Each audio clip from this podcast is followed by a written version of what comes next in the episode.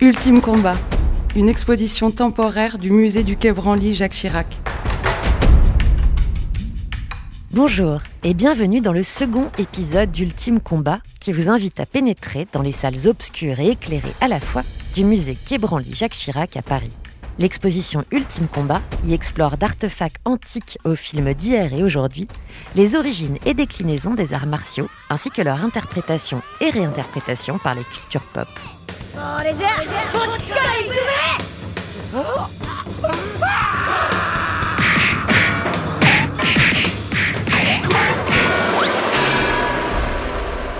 De l'histoire aux histoires, des moines Shaolin à Sangoku, des samouraïs au manga, des dieux guerriers hindous aux mechas aux robots, nous circulons dans les cultures et les époques, dans les récits mythiques et les fictions ciné, comme un personnage de jeu d'arcade par tout un réseau de passages plus ou moins secrets.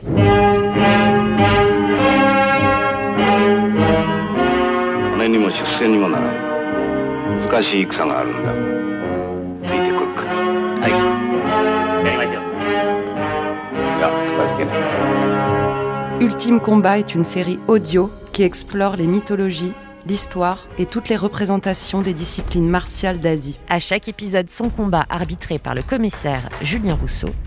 Et après les samouraïs victorieux contre les yakuza restés simples disciples la semaine dernière, c'est à Bruce Lee de s'affronter lui-même. Épisode 2. Bruce Lee et le Kung Fu.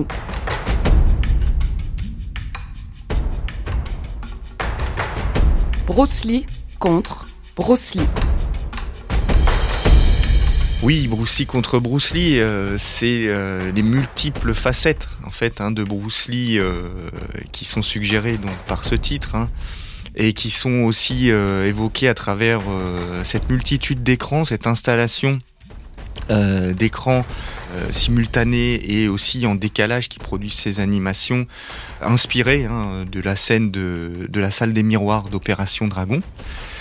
Et donc on a de reproduire dans l'exposition. Bruce Lee, oui, bien sûr, il est, il est un personnage euh, central, euh, iconique pour euh, les arts martiaux d'Asie, que ce soit pour le cinéma, mais au-delà hein, de leur pratique, puisque bon, on a tous été fascinés par Bruce Lee maniant le nunchaku.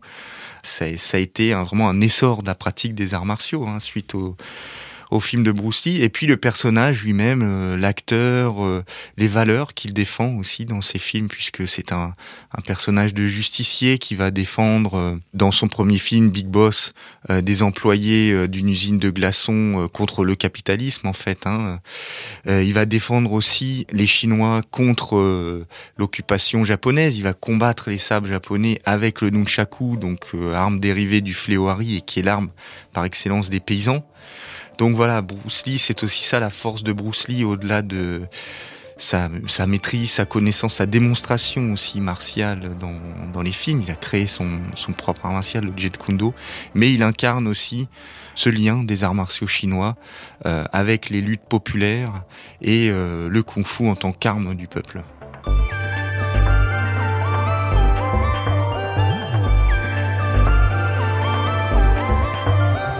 À chaque podcast, également son big boss, non à combattre mais à suivre. Un spécialiste qui nous fait emprunter un chemin, une voie martiale pour mieux comprendre la société à l'œuvre et l'individu en jeu. Adrien Gombeau a écrit un ouvrage, Le petit livre rose de Bruce Lee en quelque sorte, sorti chez Capricci. Bruce Lee, un gladiateur chinois, plonge dans la vie champ et hors champ de l'icône du cinéma bien au-delà du genre. De la réinvention du sexe symbole à l'incarnation politique de l'émancipation des minorités, du héros du peuple au self-made Marshall Men, de l'individuel à la mémoire collective, Bruce Lee est unique et plusieurs à la fois. Le musée du Quai Branly lui offre donc une place de choix au cœur d'Ultime Combat et qu'on discute aujourd'hui. Bonjour Adrien Gombeau. Bonjour.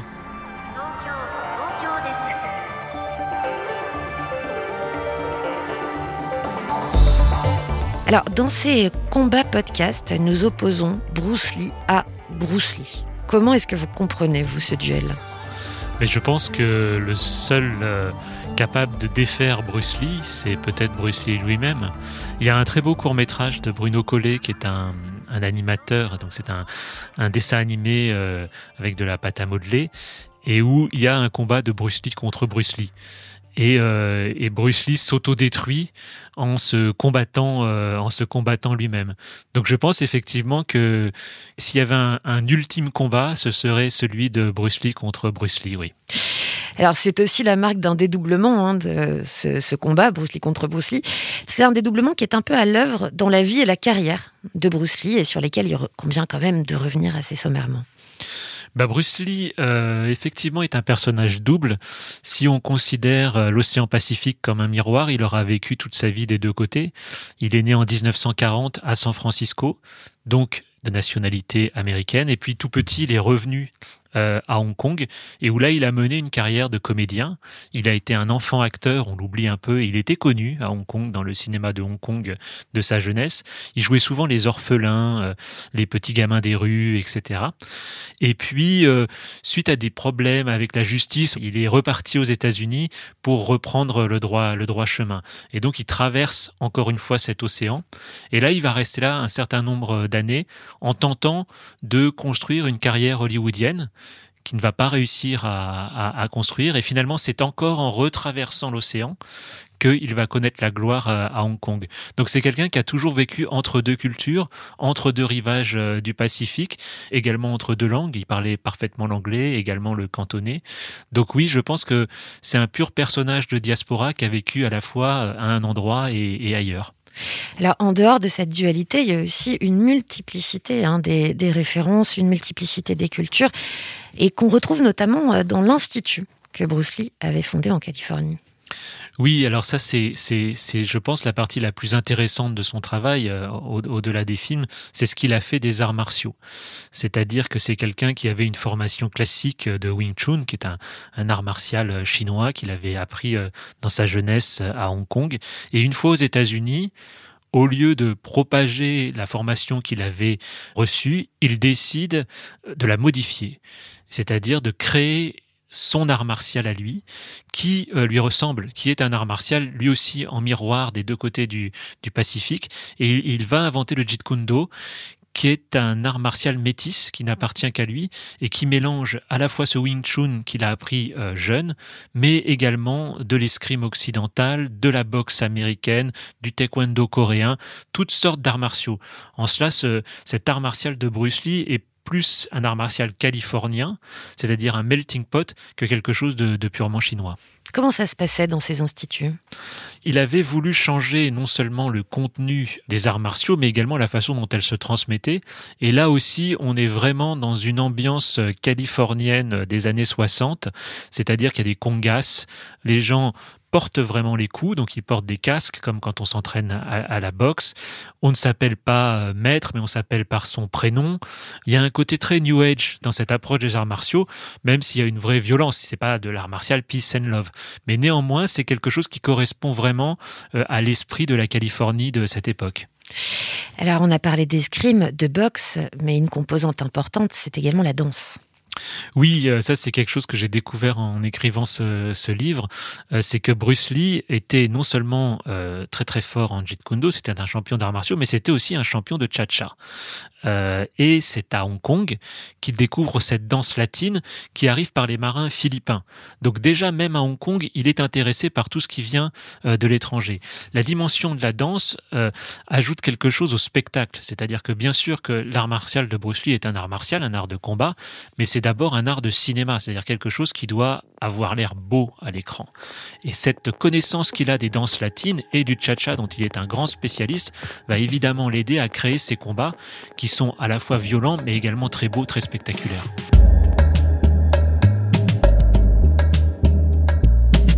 Alors on parle de spectaculaire et justement dans l'exposition Ultime Combat au Quai Branly, les plus grands combats cinématographiques de Bruce Lee sont présentés dans une salle en longueur avec de nombreux écrans installés en quinconce pour suggérer la perspective et l'éclatement de la figure de Bruce Lee. Et ces écrans multiples, eh bien, ils permettent de se concentrer sur les détails importants et notamment sur les regards gros plans. Parce que le regard gros plan dans le film de Bruce Lee participe de sa légende. Alors qu'est-ce qu'il dit ces regards? Pourquoi ils sont si importants dans le spectacle? Alors le regard gros plan de Bruce Lee, ça répond peut-être à sa mégalomanie aussi, à son exhibitionnisme. On voit que c'est quelqu'un qui aime se montrer, se déshabiller, montrer une musculature qu'il a beaucoup travaillé. Et aussi, c'est quelqu'un qui connaissait le cinéma, Bruce Lee.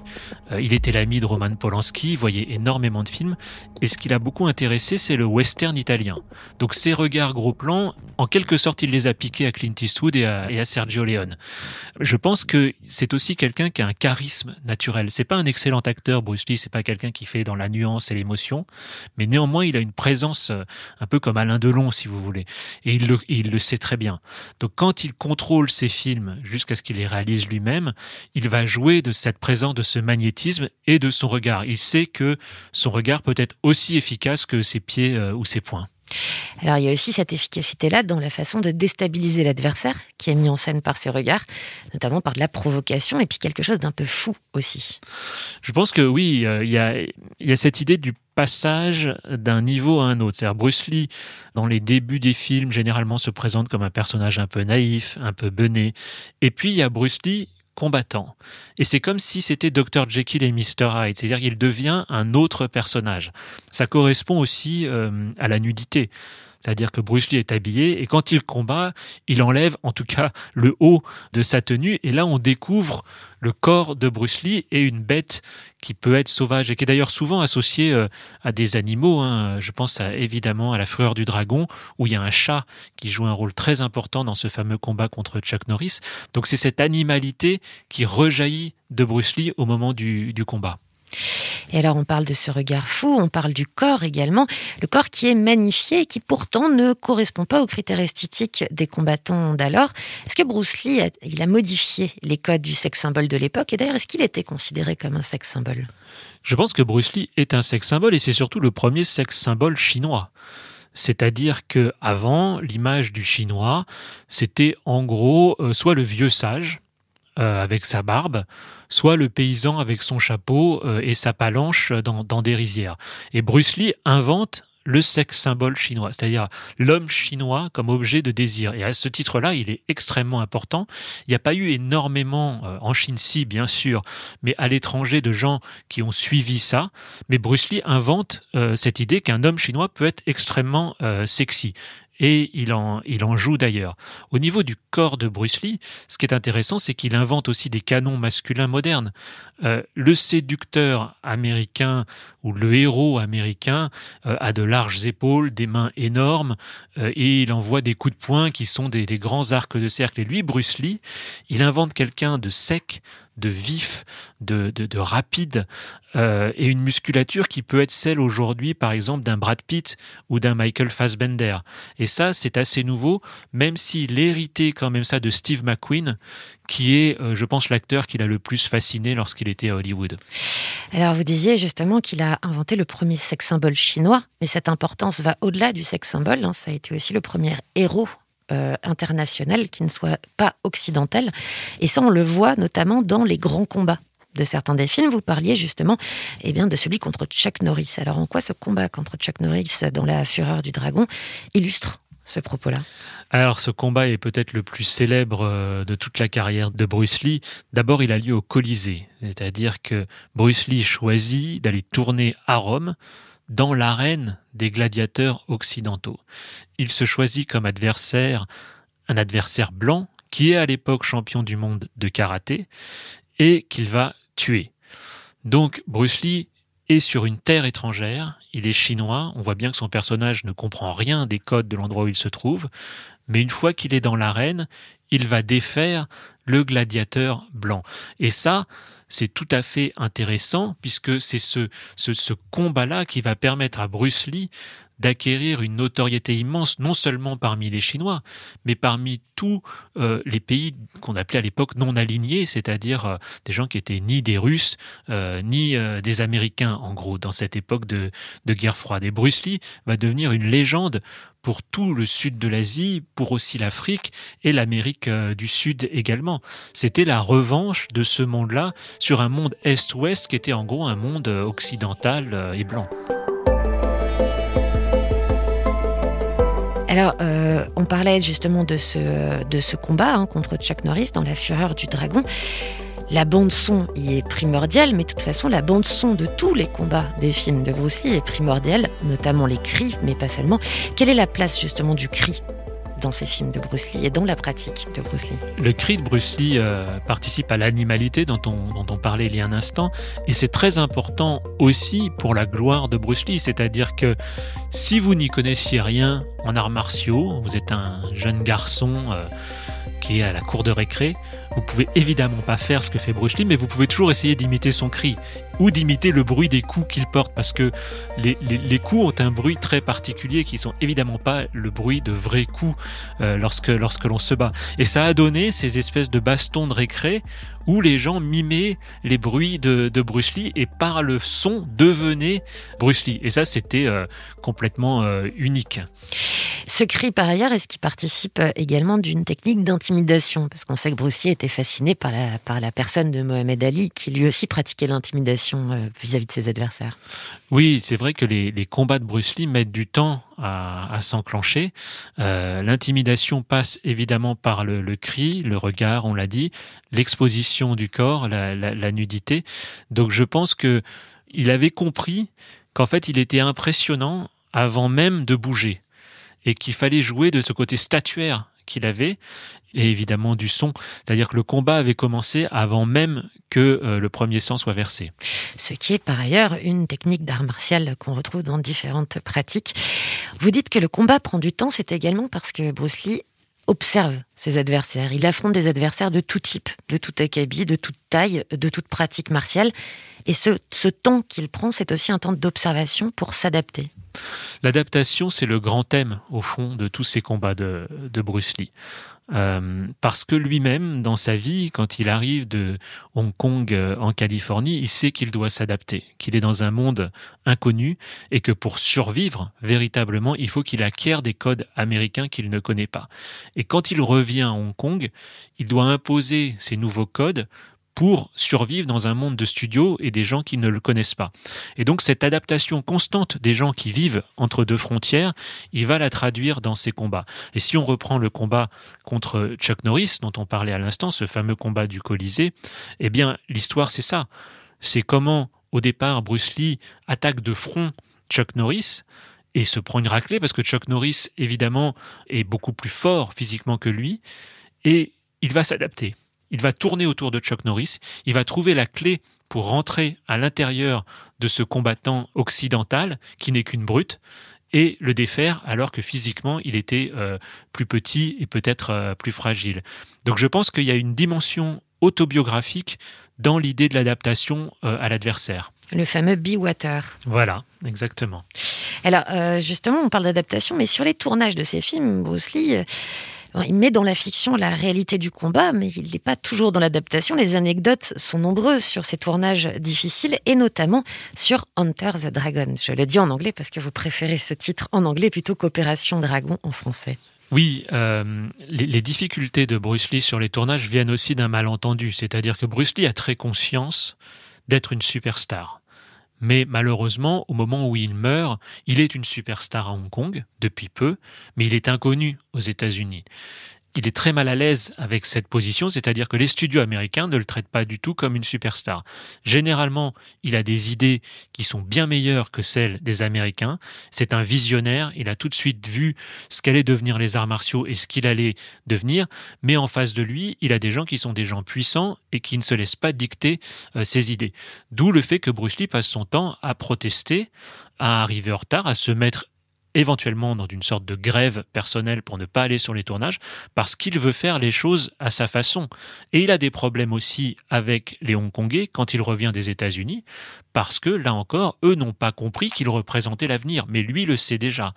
Donc si vous voulez, on dit qu'il était compliqué à manœuvrer, Bruce Lee, mais en réalité, si on regarde ce qu'il a fait, son œuvre, c'est lui qui avait raison. Donc il a du mal à imposer des décisions qui sont en fait les bonnes décisions. Alors, euh, est-ce que vous avez des anecdotes qu'on retrouve dans votre livre sur ce tournage de Hunter the Dragon, euh, dont il faut rappeler que le titre euh, Hunter the Dragon a ensuite été décliné beaucoup dans oui, beaucoup alors, de films et de musique notamment? Enter the Dragon, c'était vraiment un titre auquel il tenait énormément et il y a, tout un courrier entre lui euh, et le studio euh, où il demande à tout prix à ce qui est Enter the Dragon parce que le dragon c'est lui et que Enter the Dragon c'est euh, l'idée que lui va entrer aux États-Unis tel un dragon et imposer cette cette force de, de, Bruce Lee à, à, Hollywood et les autres allaient vers des titres beaucoup plus conventionnels. Lui était exclu du titre comme Le sang et l'acier, L'île du docteur Han ou des choses euh, ou des choses comme ça. Donc ça montre son intelligence euh, marketing. Mais en dehors de ça, le tournage est complètement fou euh, parce que le film n'a pas forcément les, les, budgets nécessaires. Ce n'est pas un immense film pour pour le studio américain.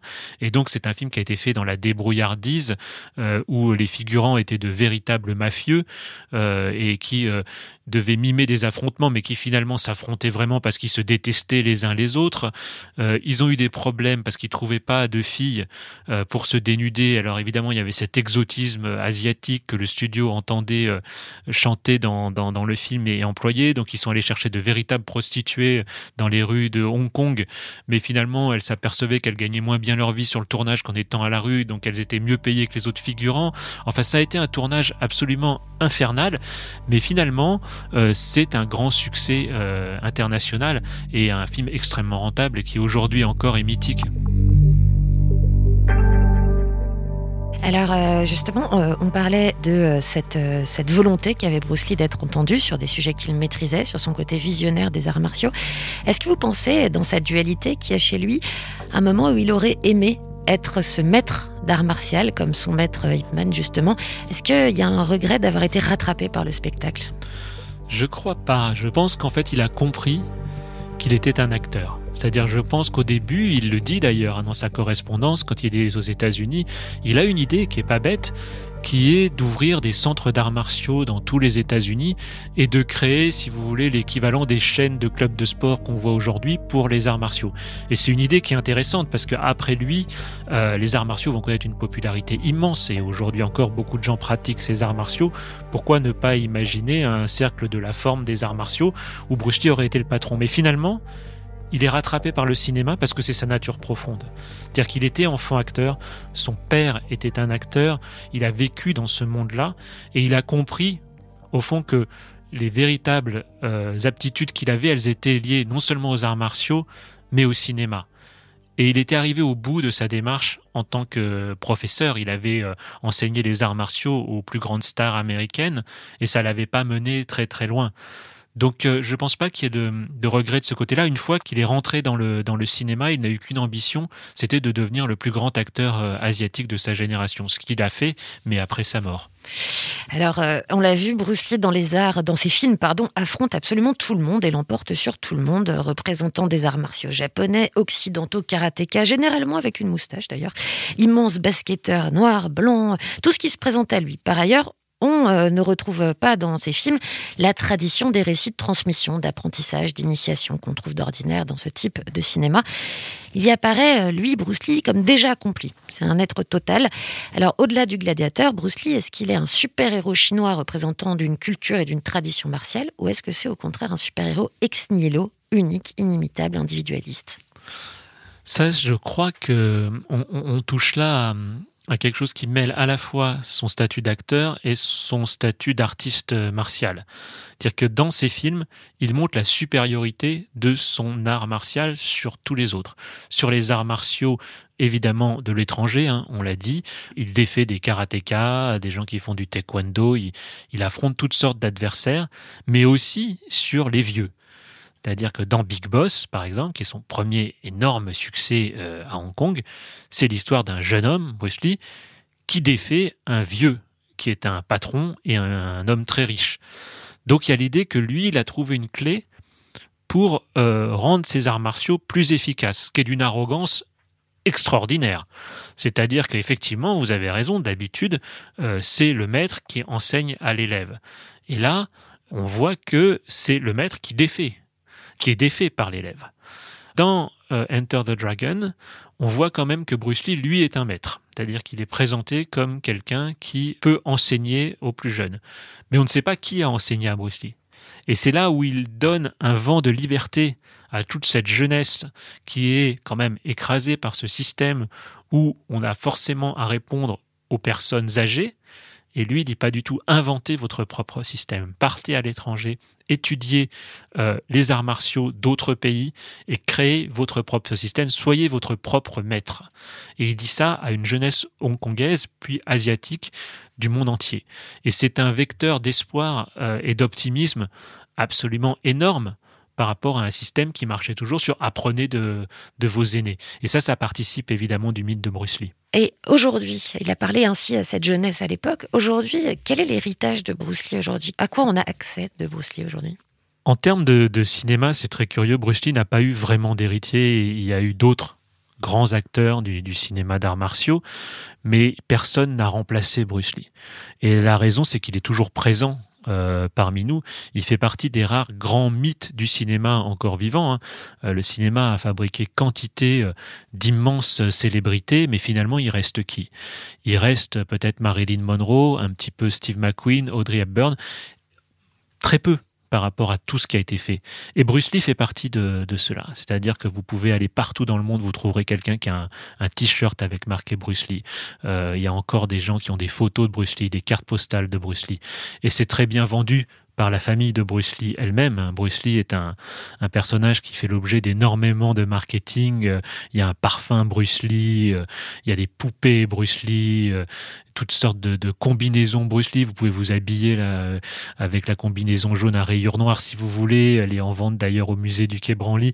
Enfin, Bruce Lee est toujours là et il est toujours aimé énormément. Mais au cinéma, on s'aperçoit que tous ceux qui ont essayé d'imiter Bruce Lee ont échoué. Et finalement, c'est Jackie Chan, qui est devenu la deuxième grande star des arts martiaux, mais lui, il a choisi très intelligemment de faire totalement autre chose, c'est-à-dire de créer quelque chose, lui aussi, de complètement nouveau, qui avait jamais été fait avant lui, et de s'éloigner de Bruce Lee pour ouvrir euh, lui aussi sa, sa propre voie. Et il y a des choses auxquelles euh, on n'a pas accès de Bruce Lee, qu'on connaît mal, justement, euh, encore aujourd'hui. Alors, Bruce Lee, on a beaucoup édité hein, ses textes. Euh, on y a accès maintenant les manuscrits de, de, Bruce Lee, les archives de Bruce Lee. Quelques-unes sont exposées à Hong Kong dans une exposition qui était censée être temporaire et qui finalement dure depuis des années. Euh, il y a toujours ce projet d'ouvrir un musée Bruce Lee à Seattle. À Hong Kong, vraisemblablement, ça ne se fera pas. Bruce Lee a laissé quantité de textes, de notes. Euh, on s'aperçoit que ses combats étaient précisément chorégraphiés et dessinés euh, par lui-même. Il avait une bibliothèque immense. Il lisait toutes sortes de philosophies euh, de l'Inde, de l'Occident et des livres donc qu'il a entièrement annotés. Tout cela est quand même soigneusement gardé dans, dans, les archives de la famille Lee et c'est très difficile d'y avoir accès à part ces petites choses qu'on voit ici ou là Kong.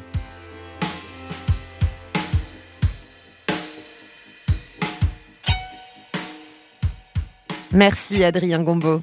Avec un cri et un regard plus affirmés, nous voilà prêts à suivre les voies des guerriers réels comme imaginaires. Mais quand le guerrier se fait guerrière, peut-être ne serons-nous pas assez armés. Dans le prochain épisode, c'est Stéphane Duménildo qui nous guidera entre une pivoine rouge, une tenue jaune et noire et une neige couleur sang. À très vite.